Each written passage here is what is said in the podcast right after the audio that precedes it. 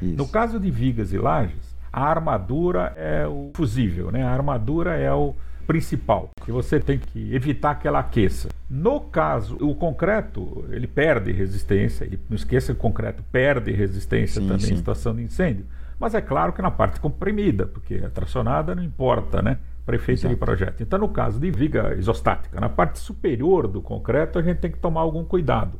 Mas normalmente passa. No caso de pilares, ele é praticamente todo comprimido. Então aí não dá para você se preocupar apenas com armadura. Você tem que se preocupar com a armadura e também com o concreto.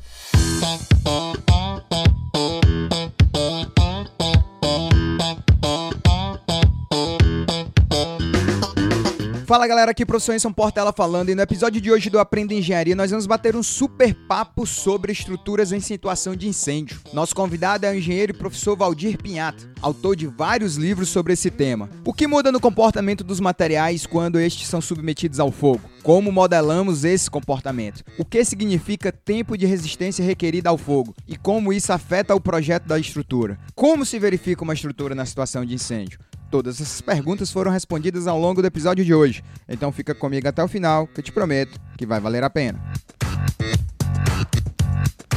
Professor Valdir, eu gostaria de começar esse episódio do nosso podcast pedindo que o senhor nos explicasse como o concreto e o aço se comportam em uma situação de incêndio. O que muda nesses materiais? Quais as temperaturas que a gente pode entender como as temperaturas críticas às quais esses materiais serão submetidos nessa situação aqui especificamente de incêndio? Pois não. Todos os materiais estruturais, seja concreto, aço, alumínio, alvenaria, estrutura mista, enfim, todos, eles quando aquecidos, eles perdem capacidade resistente. Essa capacidade resistente pode ser redução de área resistente, como a madeira, de resistência mecânica, como o aço, ou de várias formas, como o concreto armado. Então, todos os materiais perdem capacidade resistente. O engenheiro de estruturas ele calculou um edifício para um certo material com uma certa resistência mecânica e em incêndio essa resistência é menor. Então algo tem que ser feito, né? Porque incêndio, o material que está suportando carregamento não é o mesmo que o engenheiro calculou a temperatura ambiente. Quando você citou a temperatura crítica, não existe temperatura crítica. Quando você fala temperatura crítica de um material, se é do material, então ele precisa estar em temperatura uniforme, né? No caso do concreto, que é bastante robusto, não há uma temperatura uniforme na massa de concreto. Ela é maior junto ao fogo e é menor quanto mais para o núcleo do concreto você vai caminhando. Então não existe temperatura crítica para concreto. No caso do aço, no caso do aço, se for um elemento estrutural de aço, sem nenhum contato com alvenaria, com concreto, enfim, ele fica com uma temperatura praticamente uniforme. Então, no caso do concreto, não existe essa figura de temperatura crítica. Né? O que existe é um campo de temperatura. No caso do aço, se ele não tiver contato, o que é raro, mas enfim, não tiver contato com alvenaria, com concreto, com outro material volumoso, existe uma temperatura crítica que é aquela que leva ao colapso. Então, no aço pode ou não existir, no concreto jamais existe. Mas um complemento, as temperaturas críticas não são características do material, são calculadas pelo engenheiro. Eu sempre peço, professor Valdir, que o nosso convidado ele se apresente, conte um pouco da sua trajetória, principalmente dentro da engenharia. Pediria então que o senhor nos contasse um pouco mais da sua vida profissional, onde que o senhor fez faculdade, eu sei que o senhor é engenheiro também, né? Fez mestrado, fez doutorado. O que é que o senhor já fez e o que é que o senhor tem feito atualmente dentro aqui do ponto de vista profissional, claro. Ok, bom, minha vida é longa, então eu tenho que resumir tudo aqui. Né? Eu completei a minha graduação em Engenharia Civil pela Escola Politécnica da USP em 1975. Já faz bastante tempo. Quando eu me formei, saí da escola e fui trabalhar numa empresa siderúrgica, na Companhia Siderúrgica Paulista, trabalhando com projeto. Voltei à, à universidade em 90 para fazer o mestrado o meu mestrado, o tema foi instabilidade de vigas de aço. Findo o mestrado, comecei primeiro o doutorado e segundo eu já entrei para o corpo de docentes da Universidade de São Paulo.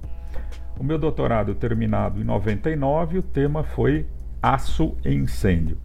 E em 2000 eu crio, para minha satisfação, a primeira disciplina de pós-graduação na América Latina sobre estruturas e incêndio. 2010, a primeira disciplina de graduação. Ao longo desse tempo, escrevi 13 livros, mais de 250 artigos científicos, até que recentemente eu me aposentei. Mas eu não consigo largar essa profissão. Então, continuo trabalhando na categoria de professor doutor sênior, que é uma categoria que a USP permite que professores aposentados deem aula, continuem as suas atividades acadêmicas. E o que eu tenho feito atualmente é isso. Continuo dando aula no momento online, né? Mas continuo dando aula, escrevendo artigos, orientando, eu tenho 13 orientados, enfim, minha vida é bastante ativa aí do ponto de vista acadêmico. Quando nós modelamos qualquer problema de engenharia, normalmente nós fazemos simplificações da realidade, né, para encontrar ali um modelo matemático que seja resolvível, né? Uma coisa que a gente tem que falar para os nossos ouvintes, principalmente nossos ouvintes mais jovens, quando a gente está fazendo um projeto de qualquer natureza, o que você na prática está resolvendo é um modelo, você não está resolvendo a realidade. No cálculo de estruturas de concreto em situação de incêndio também não é exatamente diferente, né? Ou seja, nós criamos a ideia do que a gente chama de incêndio padrão que no meu entendimento também é uma simplificação aí do que seria um incêndio real. O senhor poderia aí tentar nos explicar um pouco melhor sobre isso, o que, que é a ideia do incêndio padrão, por que, que a gente precisa do incêndio padrão e o que, que seria ali as diferenças básicas entre esse incêndio padrão, né, que é um modelo do incêndio real e o incêndio real. Quais são as diferenças que se apontaria ali? Pois não. Bom, primeiro, como você disse, eu concordo totalmente, o engenheiro não calcula a realidade, ele calcula um modelo que, como ato de fé, a gente imagina que pode representar muito bem a realidade.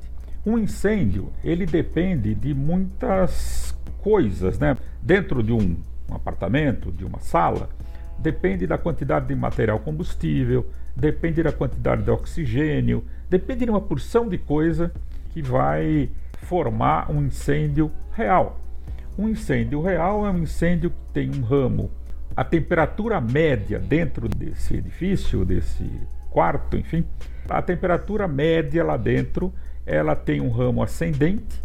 Quando o incêndio está se formando e se avolumando, passa por um pico e depois, quando todo o material tinha que ser queimado lá dentro foi queimado, o incêndio acabou. E a temperatura então começa a descer com os gases, a fumaça, enfim, que está aquecendo o ambiente, começa a sair por baixo da porta, por alguma janela quebrada e por aí vai. Então, um incêndio, do ponto de vista do engenheiro, é alguma coisa que tem um ramo ascendente, um ponto de máximo e um ramo descendente. E essa curva depende de todos os parâmetros que eu disse lá atrás e outros. Então, cada incêndio em cada edifício do planeta tem um comportamento diferente. Existem modelos matemáticos para isso, mas de qualquer forma, cada incêndio seria um incêndio diferente. Isso é muito complicado, né? Seria muito complicado. Dá para fazer isso? Dá. É bom fazer isso do ponto de vista econômico? Sim, mas é muito complexo. O projeto seria muito caro. Então a comunidade científica criou, há mais de um século, um modelo padrão de incêndio, que não é real, é um modelo, que começou sendo usado em análise experimental em laboratórios de fogo e hoje é usado em projeto também, indiscriminadamente no mundo inteiro. É o chamado incêndio padrão. É uma curva padronizada que, diferente do real, ele não tem um ramo ascendente e um ramo descendente ele tem só ascendente respeitando uma equação logarítmica. A equação logarítmica é ascendente, né? sem fim.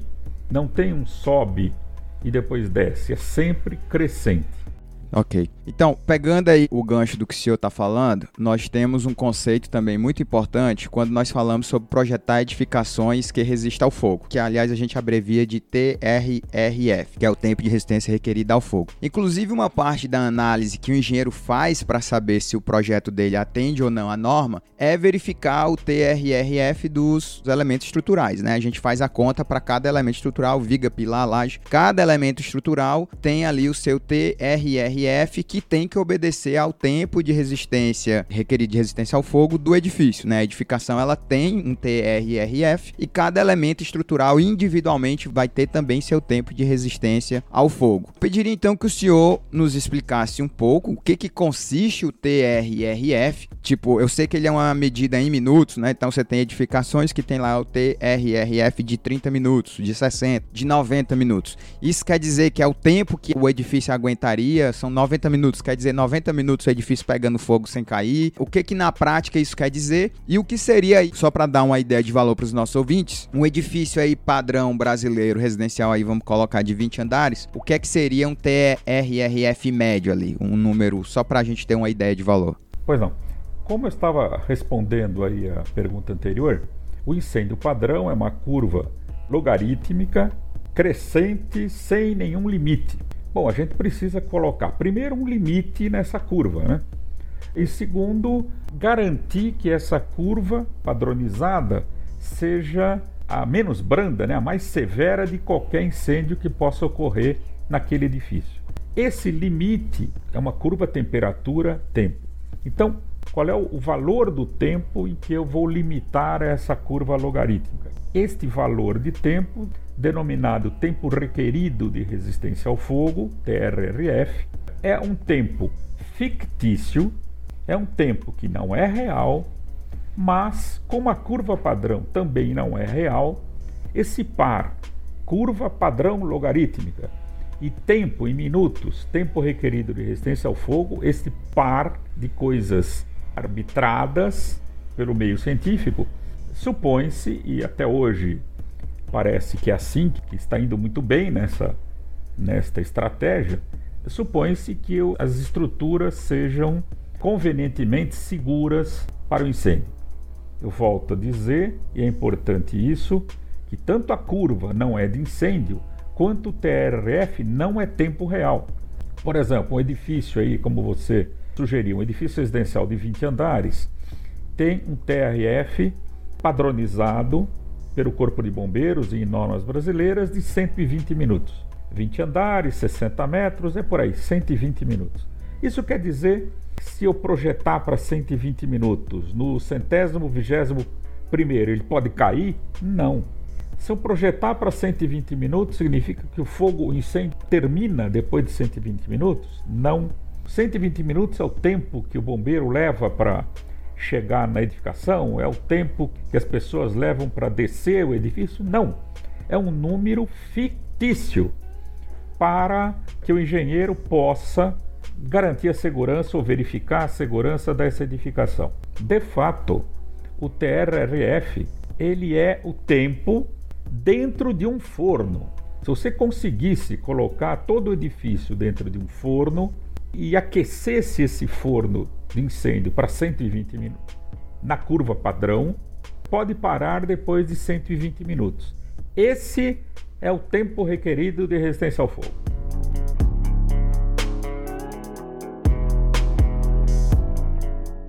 Notícia urgente: pelo menos uma pessoa morreu e quatro estão desaparecidas, vítimas do incêndio e depois do desabamento de um prédio de 24 andares no centro de São Paulo. O fogo teria começado no quinto andar do edifício e se espalhou rapidamente. Segundo a Defesa Civil, dezenas de famílias viviam no local.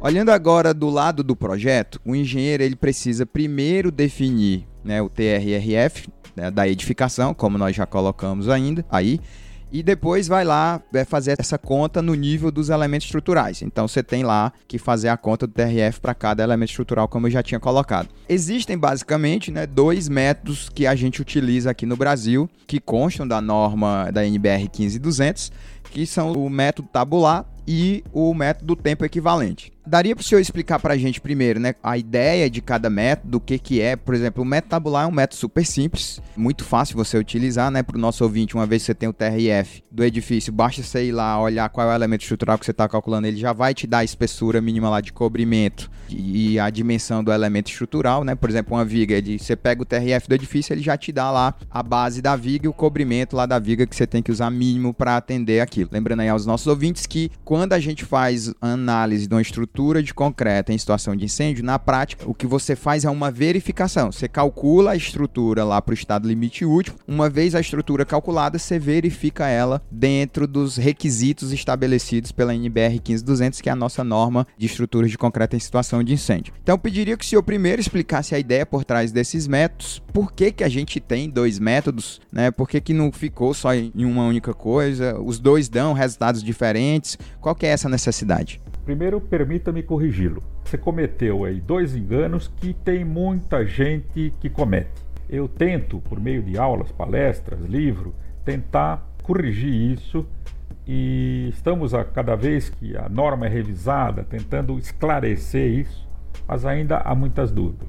Primeiro, método tabular é uma tabela que para determinada estrutura ela indica qual é a, uma viga, digamos, qual é a largura da viga e não o cobrimento, mas a distância entre o centro geométrico da armadura, da seção transversal da armadura e o fogo. Né? É verdade, então, você tem não razão. Não é o cobrimento, é. É verdade, me enganei. É um valor maior do que o cobrimento, mas muita gente se engana. É verdade. É porque e... lá tá C, né? E aí você associa o ah, Czinho lá com o é, cobrimento, tá... aí ferrou. É, quem tá, quem tá acostumado com o concreto, vê um C, não vê mais nada, né? Ele não quer mais nada. que é o cobrimento. Outra coisa é que não são dois métodos, é um método apenas. Só existe uma forma de se determinar o tempo requerido de resistência a fogo, ou seja, o TRRF. É o tabular. É uma tabela feita por norma ou por corpo de bombeiros que, a partir do uso do edifício, né, se é uma residência, se é um escritório, enfim, e altura do edifício, com esses dois valores, entra-se numa matriz e encontra-se o TRF, por exemplo, 120, que eu acabei de falar. O método tempo equivalente, que agora, para tentar deixar mais claro, o bombeiro está mudando por minha sugestão para procedimento de redução do TRF. Então, o método tempo equivalente é um método que permite, em determinadas situações, se reduzir o TRF em função das características de segurança contra incêndio de um edifício. Digamos que um edifício tem sprinkler, tem detector, tem brigada de incêndio, ele é bastante ventilado, enfim, tem uma meia dúzia aí de, de aspectos. Se esse edifício tem tudo isso, ele é mais seguro do que o vizinho que não tem nada. Se ele for mais seguro, nós damos um brinde. Eu posso reduzir um pouco o TRRF das estruturas. Então, o método tempo equivalente é uma equação que, se, se ela se cumprir, me permite reduzir 30 minutos o TRF. Por exemplo, aquela residência de 120 minutos. Eu faço uma conta. Se o resultado for satisfatório, eu calculo a estrutura ao invés de 120, 90. Entendi. É, agora eu acho que ficou claro. E muito obrigado aí por me corrigir. Acho que tá mais do que claro. Quando eu converso com as pessoas, a gente tá falando de estruturas, né, em situação de incêndio, e quando eu converso com os meus alunos, até com as pessoas um pouco mais inexperientes em engenharia e até de fora da engenharia, eu percebo que há um entendimento por parte delas de que quando a estrutura ela sofre lá um, um incêndio, eles entendem que automaticamente aquela estrutura está completamente inviabilizada para uso. Isso, obviamente, do ponto de vista de segurança estrutural. Ou seja, se uma edificação ela sofreu lá um incêndio, as pessoas interpretam que automaticamente não dá mais para aquela estrutura ser usada, tem que ser demolida e substituída. Mas nós temos no Brasil, acho eu que no mundo, mas eu entendo mais do Brasil, né? Nós temos aí vários casos e talvez o mais emblemático que a gente tenha seja aí da sua cidade, né, de São Paulo, que é o edifício Joelma, uma estrutura que sofreu um incêndio de grandes proporções, mas que foi ali recuperada e está sendo utilizada até hoje, né? Edifício Joelma lá de frente à Praça da Bandeira, se eu não me engano, está sendo lá utilizado até hoje. Eu lhe perguntaria então primeiro, o que, que é preciso ser feito a nível de análise para saber se uma estrutura que sofreu o incêndio, ela pode ou não ser reutilizada? O que é que o senhor apontaria assim, vamos dizer, como ensaios mínimos ou inspeções mínimas que precisariam ser feitas para que chegasse-se a um laudo de que não, essa estrutura basta você recuperar ou escariar aqui uma coisinha ali, pintar aqui que está tudo resolvido. Bem, essa análise que você está comentando, bom, primeiro é verdade que um edifício não precisa ser eh, demolido ou inutilizado depois do incêndio. Só incêndios catastróficos, né, que levam a isso. Normalmente dá para recuperar. Mas essa área de recuperação e de análise é da área de tecnologia. São é, o pessoal ligado à tecnologia do concreto, no caso do concreto, ou do aço, no caso do aço, ou da madeira, enfim. É o pessoal ligado à tecnologia que vai dar essa solução.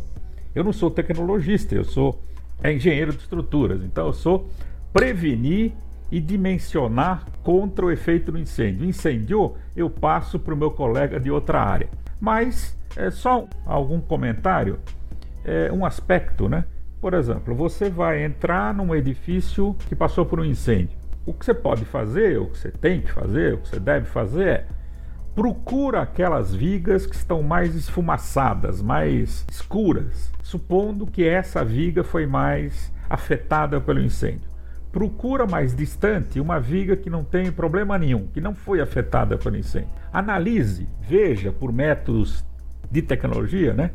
Qual é o FCK, qual é a resistência FC,T de uma e de outra, para você comparar quanto que o concreto perdeu de resistência mecânica pelo incêndio. Porque o FCK, né, a resistência característica do concreto que a gente usa, não é a mesma daquela de um edifício que foi incendiado, porque passou um certo tempo, o concreto ganha resistência com o tempo, enfim. Então vamos pegar a resistência real do concreto no tempo em que, ele, que outra parte dele foi incendiada. Então a gente usa esse FC para comparar com aquilo que ele perdeu de resistência por conta do incêndio. E aí, a partir dessa redução de resistência, verifica-se a estrutura. Então, para tirar a resistência do aço, existem alguns equipamentos, enfim, algum, algum modo né, de fazer isso. Entendi. E pode-se ir desde simples observação até ensaios metalográficos, no caso da armadura, e outros no caso do próprio concreto. Aí eu deixo para os colegas a tecnologia. Ok. Ficou bem claro aqui pra gente. Obrigado, professor. Quando eu estava preparando essa pauta aqui, eu peguei o seu livro, né? Eu fui aluno do professor Valdir em 2014. O professor Valdir foi meu primeiro professor de doutorado lá em junho de 2014, quando eu estava entrando na Poli, minha primeira disciplina. E aliás, eu dei muita sorte de ter sido seu aluno, porque foi um assunto que eu passei, sinceramente, o senhor entende muito do assunto, para mim foi desafiador. E eu, como era até ali 2014, eu me formei em 2008, até 2014 eu projetava principalmente edifício. Tinha um escritório que a gente até teve algum sucesso aqui. E isso para mim foi um divisor de águas mesmo assim, e me dá segurança em relação a tudo isso. Eu peguei, por exemplo, o TQS ainda na versão 11, a primeira vez que eu usei o TQS, que nem sonhava em ter verificações ainda de incêndio, né? Só lembrar que a NBR 15200, ela data de 2012. 2012 você já tá falando aí versão 17 de TQS. Permita uma observação que pode claro. interessar quem está nos ouvindo. Na realidade, a primeira versão de ABNT, falando de concreto e incêndio, é de 1980 e pouco. Nossa. Só que essa ninguém, é nova ninguém, é, ninguém conhecia essa norma, né? Ninguém usava, ninguém conhecia, tal. Ela foi revisada e praticamente foi a primeira norma, essa sim, a de 2003. Mas ainda essa norma de 2003, ela era meio antieconômica, porque ela teve por base a norma europeia, o Eurocode, por meio dos seus métodos mais simplificados, né? Quis se fazer uma norma simples Ora, tudo que é simples no nosso ramo é mais caro.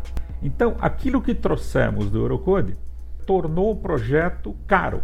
Então, a reclamação foi muito grande Entendi. dos projetistas, né? Só para explicar assim, quando você diz caro é porque você está num nível de incerteza maior, então você vai pedir níveis de segurança maior, então peças maiores, né? Por Perfeito. isso que a gente está resumidamente usando a palavra caro. Sim, precisamente.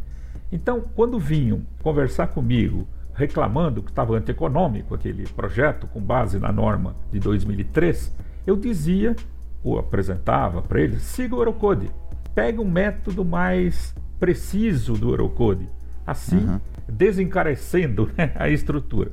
Bom, de tanto que eu falei isso, uma hora resolvemos fazer a norma de 2012, trazendo, primeiro, mais procedimentos europeus e, segundo, o resultado de algumas pesquisas que a gente já havia feito aqui. Então, na realidade, a primeira não é a de 2012, mas é a mais famosa, vamos dizer Sim, assim. sim, bem mais. É, no meu meio, com certeza, porque em 2012 eu estava com 5 anos de mercado, eu nunca tinha ouvido falar em ter que verificar a estrutura em estação de incêndio, e eu estava bem inserido dentro do mercado.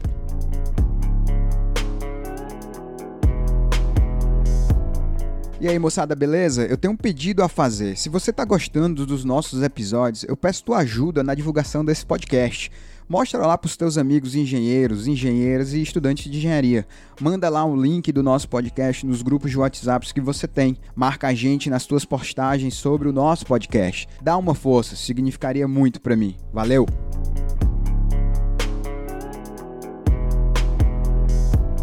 Eu tava lá preparando essa pauta e aí fui revisar as minhas anotações de aula, algumas coisas que tinha lá do seu livro. Eu me lembrei de algo que sempre me incomodou e às vezes quando eu tô dando aula ainda me incomoda, que é o seguinte. E algumas pessoas também que me escutam vão ter uma dúvida parecida com a minha. Lá no seu capítulo de lajes, né, precisamente de laje, e no item 8.2.2 da NBR 15200, nós temos lá a tabela que fala sobre as espessuras mínimas da nervura inferior de lajes nervuradas, considerando lajes aqui simplesmente apoiadas. Se a gente pegar lá um edifício residencial típico nosso aqui que vale dar, talvez não tão típico, mas que dê ali entre algo como 60, 90 minutos de TR e RF, pela tabela eu precisaria de uma nervura inferior de 12 centímetros para poder obedecer esse TRFF. A questão que eu coloco é: é isso mesmo? Eu preciso de 12 centímetros? Eu pergunto isso, professor, porque, como eu já falei, né, eu trabalho com cálculo estrutural e vejo ser muito mais comum a gente utilizar nos edifícios, considerando laje nervurada simplesmente apoiada, aquele caixote que tem nervura inferior da ordem de 7 centímetros. Aproveita aqui até peço que lhe explique aqui um pouquinho melhor como é que fica a definição dessa espessura mínima da laje. No caso aqui, espessura, né? Desculpa, não a espessura da mesa. Posso considerar piso e contrapiso nessa conta? Como é que isso é feito? Bom, primeiro pode, isso está inclusive explícito na norma. Se tiver um piso contrapiso incombustível, e de cimento e areia, por exemplo, o cimento é muito parecido, né? Cimento e areia, a argamassa de cimento e areia Sim, é muito parecida com o concreto. Então você pode substituir diretamente. Tá. Então, se tiver uma exigência de 12 centímetros e sua laje tiver 9, você pode colocar ou aproveitar 3 centímetros de piso contra piso. Desse revestimento de cimento e areia. Então pode. Você pode fazer a substituição. Outros materiais, por exemplo, cal e areia, você pode aproveitar 70%, se eu não me engano, da espessura da de cal e areia e assim por diante. E na norma que vai sair, que está sendo revisada, a gente está permitindo que qualquer coisa seja utilizada desde que ensaiada. Né? Há construtoras que falam muito de gesso tal, pode, desde que ensaiada. Entendi. Quanto ao que você perguntou sobre a espessura da nervura, esses valores vieram de cálculo estrutural em incêndio. Tá. Quer dizer, os europeus, né, que deram esse valor, certas coisas da norma são cópia dos europeus Entendi. e outras coisas a gente vai evoluindo. Nesse caso é cópia. Eles fizeram cálculo estrutural, fizeram talvez em computador e chegaram nesses valores. Isso aqui é para evitar o colapso da estrutura. Ah, você citou que alguns padrões de 7 centímetros, como é que se resolve isso? Primeiro, isso. não está respeitando a norma. Isso. Segundo, a norma permite que sejam feitos outros tipos de análise mais requintada? Pode. Então, se fizer um estudo computacional global, a laje e as nervuras, aquilo aguenta 90 centímetros, independente da espessura da nervura, se você conseguir provar, pode usar menos. Tá. É, eu digo isso assim só para esclarecer para os nossos ouvintes que às vezes você calcula um elemento estrutural na temperatura ambiente, né, como manda o figurino, e aí os esforços lá é quem vão ditar as espessuras da tua peça. Mas pode ser que aqueles esforços estejam definindo espessuras, né, que, ou seja, você pode estar tá colocando lá espessuras nos teus elementos estruturais que mesmo aguentando o esforço em temperatura ambiente, ele não oferece o tempo mínimo ali de resistência ao fogo lá do incêndio padrão de proteção para a armadura, né? Porque lembrando que a estrutura em situação de incêndio, a gente entende que ela vai atingir o estado, não vou dizer colapsar, né, professor, mas vai atingir o estado, limite, último. limite último dela ali na armadura, na tração. Então, o que você tem que proteger no incêndio é a armadura, porque o concreto ele não é um comburente, né? Ele não pega fogo, digamos assim. O problema realmente é o aço de chegar no patamar lá de escoamento, porque como o professor colocou aí no começo do episódio, ele altera a resistência com o aumento da temperatura. No momento que ele altera a resistência, estando submetido a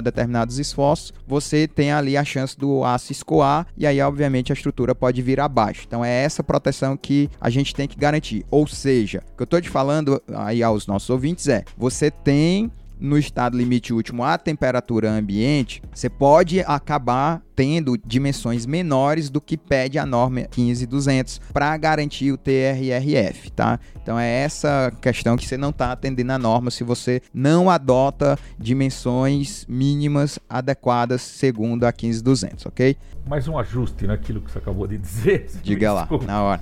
O que você falou, perfeito. 100% eu assino embaixo. Para vigas e lajes. Isso.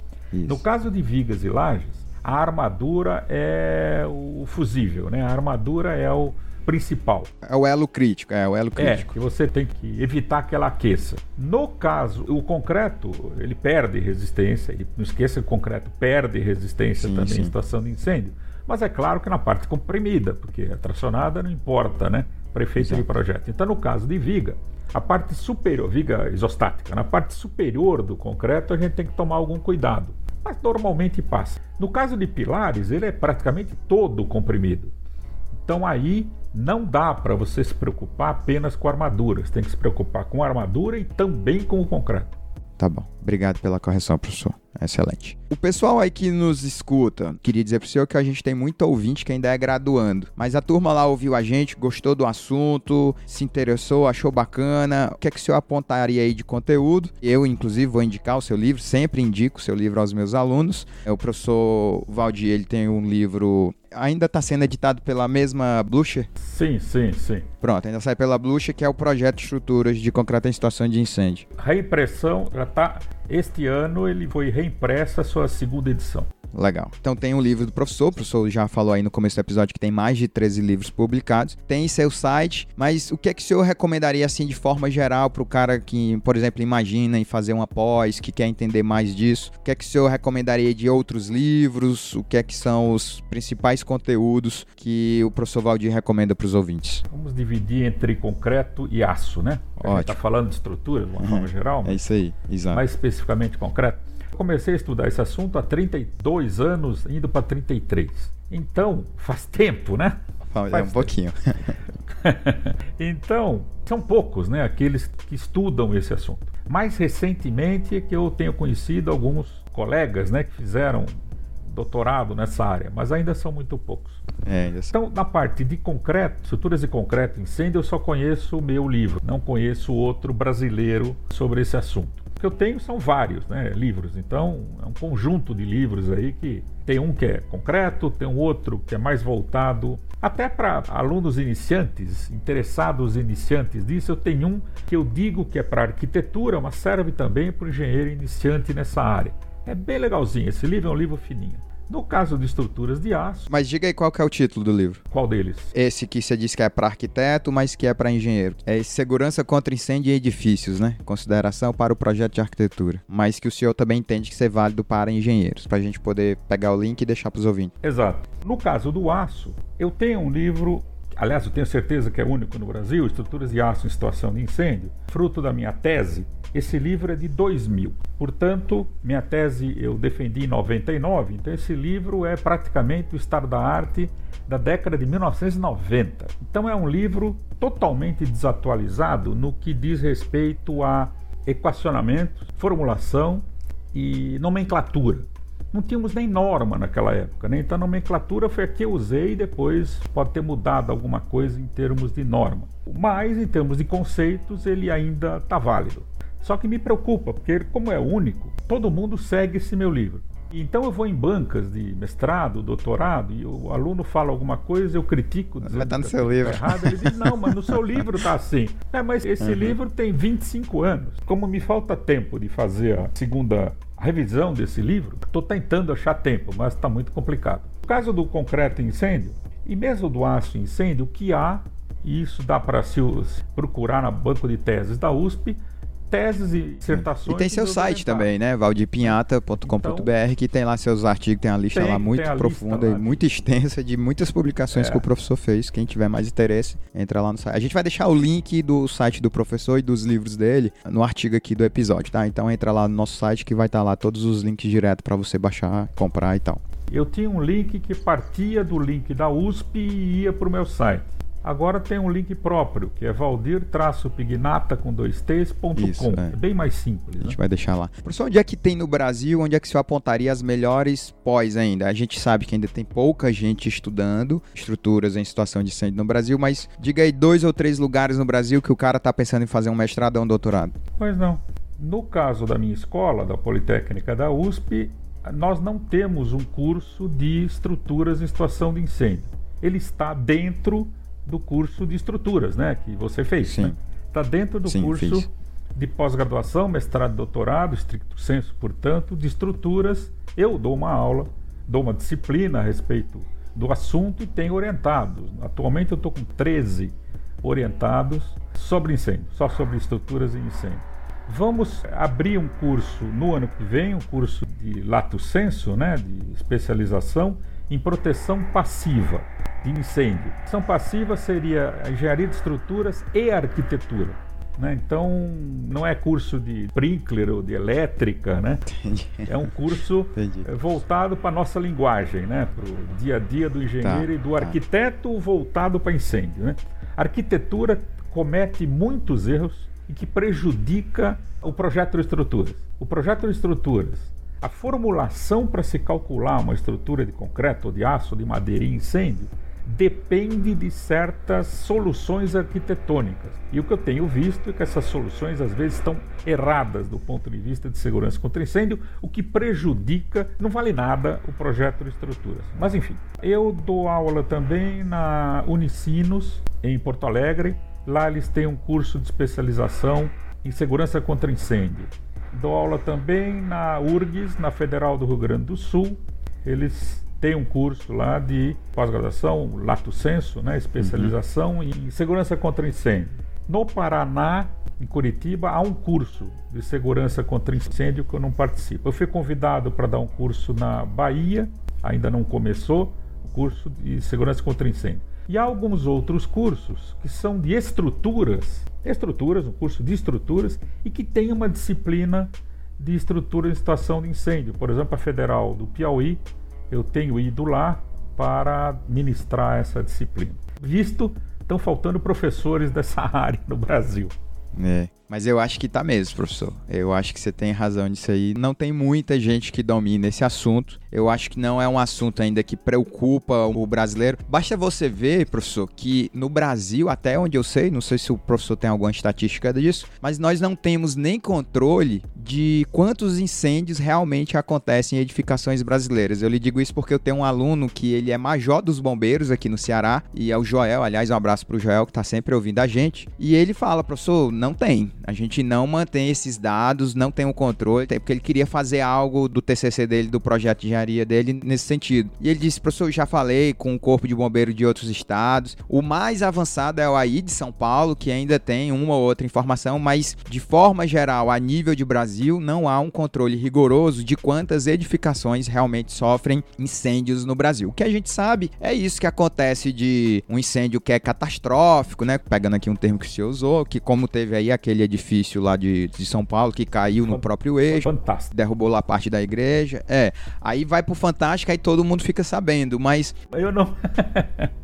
Eu não quis dizer que foi fantástico, eu quis dizer que aquela queda é fantástica. Foi, foi fantástica. Né? Monumental.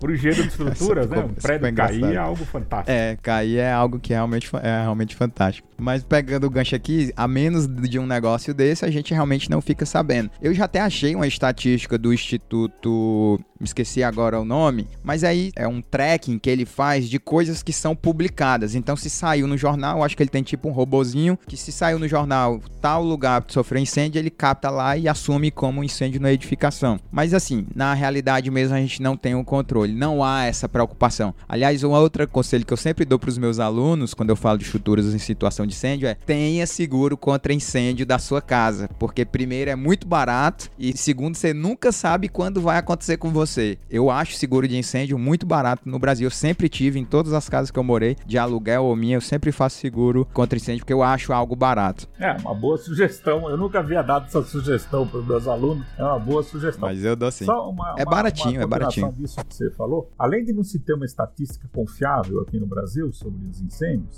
tem uma coisa que é até pior que isso. Não há uma estatística sobre as causas dos incêndios. Quer dizer, eu sou pesquisador da área de segurança contra incêndios. Se eu não sei qual é a causa do incêndio, eu vou pesquisar o quê, como né? combater. é, é difícil mesmo. Isso é muito difícil mesmo. Não há uma preocupação maior. Mas, professor, aqui caminhando para o final do nosso episódio, eu queria agradecer imensamente aqui a sua colaboração, disponibilidade de tempo. Desde o começo do meu primeiro e-mail de contato, o senhor foi muito generoso e muito atencioso. Nós estamos gravando no horário de almoço, porque foi o único horário que o professor Valdir tinha disponível. Acho que ele não almoçou ainda. Muito obrigado mesmo. Agradeço demais sua participação aqui e tenho certeza que os nossos ouvintes vão adorar. Muito obrigado, professor. A satisfação foi minha em participar aqui do seu podcast e agradeço o convite e coloco à disposição. Esse assunto eu adoro, então se a gente quiser conversar por oito horas, eu com um copo d'água do dentro. lado, eu vou em frente. eu vou em frente. Tá, tá bom. bom, muito obrigado. Obrigado, senhor.